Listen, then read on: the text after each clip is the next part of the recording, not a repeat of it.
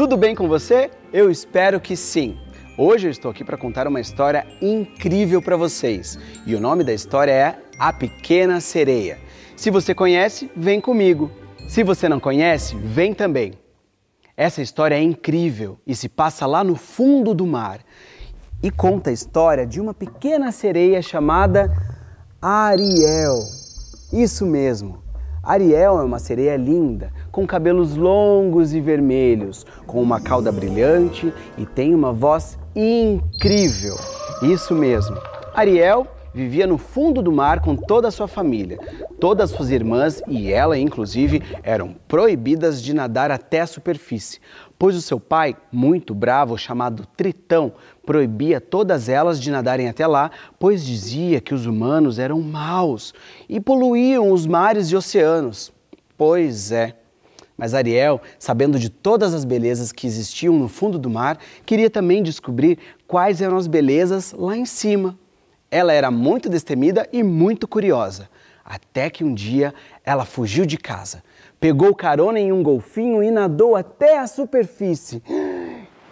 Quando chegou lá em cima, viu cada coisa linda.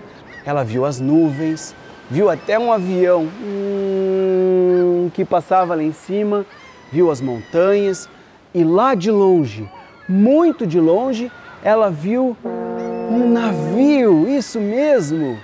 E desse navio saiu uma música maravilhosa, uma melodia muito linda. O navio foi se aproximando e de repente ela viu que quem estava tocando essa música era um um príncipe. Ele tocava uma bela flauta e saía aquela música linda.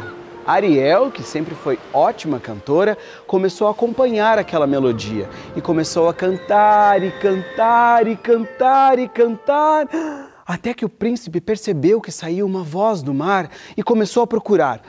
E antes de ser descoberta, Ariel mergulhou no oceano de novo para que ninguém a visse, pois ela era proibida de subir até a superfície. no oceano existem coisas muito lindas, incríveis, mas também o fundo do mar esconde coisas horripilantes nessa história. E lá existia existia uma bruxa. Uma bruxa chamada Úrsula. Úrsula não gostava da Ariel, pois ela sabia que a pequena sereia um dia se tornaria a rainha do mar. Isso mesmo, e Úrsula viu tudo através da sua concha de cristal que Ariel tinha nadado até a superfície. Então, Úrsula tramou um plano. Vocês não sabem o que ela fez. Sabe o que ela fez? Se você não sabe, fica aí, que eu já conto para você.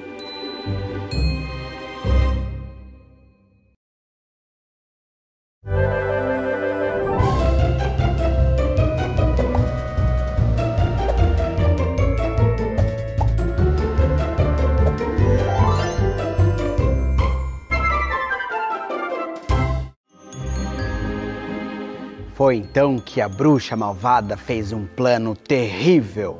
Ela começou a invocar todos os ventos, todas as ondas gigantes e causou uma tempestade no mar. E então o navio do príncipe começou a uh, afundar. Ariel viu o que estava acontecendo, viu que o príncipe estava se afogando e nadou, e nadou, e nadou até o fundo do mar para encontrar com ele. Conseguiu salvá-lo e também pegou a sua flauta mágica e levou lá para a superfície. Ariel pediu para todos os deuses dos mares para salvá-lo, mas não estava adiantando. Então ela começou, como sempre, a cantar, e cantar, e cantar, e cantar, e cantar, até que o príncipe começou a, a acordar, e antes mesmo que ele abrisse os olhos, Ariel saiu correndo, quero dizer, nadando, pois era proibido que ela fosse até a superfície e tivesse contato com qualquer ser humano. A bruxa malvada viu que seu plano não tinha dado certo, pois o príncipe ainda estava vivo. Então ela fez uma coisa pior. Ela foi até o pai de Ariel, o rei Tritão, e começou a falar: Olá, Rei dos Mares. Você já está sabendo o que está acontecendo? Não, não estou sabendo, Úrsula. O que está acontecendo? Fiquei sabendo que sua filha Ariel andou visitando a superfície do mar. A superfície do mar? Não pode ser. A minha filha sabe que não deve subir até a superfície. Ela deve estar por aí nadando ou estudando com suas amigas. Não foi o que fiquei sabendo, Rei Tritão. Fiquei sabendo que, além de visitar a superfície do mar, ela teve contato com um humano. Com um humano? Não pode ser! E então o pai de Ariel ficou muito bravo e deu uma bronca nela. Mas Ariel já estava apaixonada pelo príncipe e só pensava em não desistir. Pensou em pedir uma ajuda para Úrsula. Não sei se foi uma boa coisa.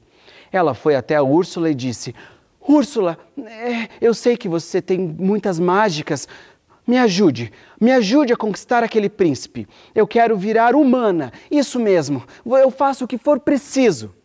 Então Úrsula disse: Tudo mesmo, Ariel. em troca do meu feitiço, você vai ter que fazer tudo o que eu pedir. E eu vou querer a sua voz. Mas a minha voz, Úrsula, por que a minha voz? Porque a sua voz é o que você tem de mais precioso dentro de você. Quero a sua voz.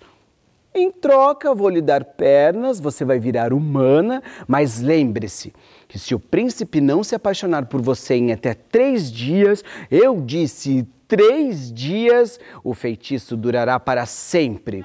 Você voltará a ser sereia, perderá a sua voz e também perderá todas as memórias do príncipe. então Ariel pensou e decidiu aceitar. Foi até que então a bruxa capturou a sua voz dentro de uma concha e Ariel não conseguia mais falar nada. Pegou carona em um golfinho e foi até o mar, até a superfície do mar. E lá estava o príncipe, procurando por Ariel, procurando pelaquela sereia linda que ele havia encontrado. Até que de longe ele viu vindo uma moça. Se aproximou uma moça com lindos cabelos vermelhos e o príncipe disse: Olá, tudo bem? É, como você está? É, Oi, tudo bem?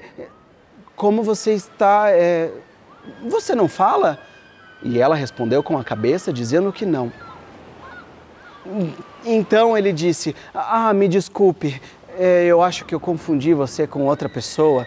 Eu pensei que fosse uma sereia que eu conheci, mas veja, você tem pernas e você nem fala. Aquela sereia que eu conheci tinha uma linda voz. Os cabelos eram iguais, mas eu acho que não é você. Sabe o que é?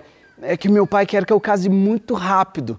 E eu achei que eu tinha encontrado a princesa da minha vida mas estou vendo que não. Bom, deixa para lá, eu estou atrasado. Até mais. Ariel ficou muito triste e muito preocupada, sem saber o que fazer. Afinal, ela não tinha voz para contar para o príncipe o que tinha acontecido. Então, ela sentou em uma pedra e começou a chorar. E a chorar, e a chorar, e a chorar, e ficou muito, mas muito triste, sem saída, sem saber o que fazer. E sabe o que aconteceu? Se você não sabe, espera aí, que eu já conto para você.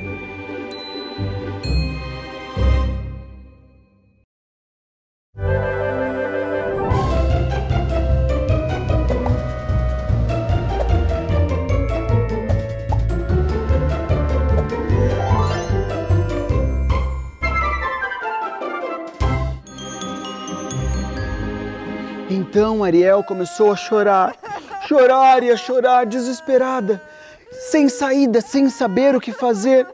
Então um milagre aconteceu.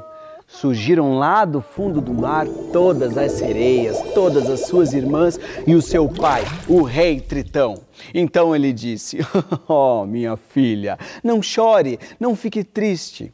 Eu vejo que você está apaixonada e eu vou te ajudar.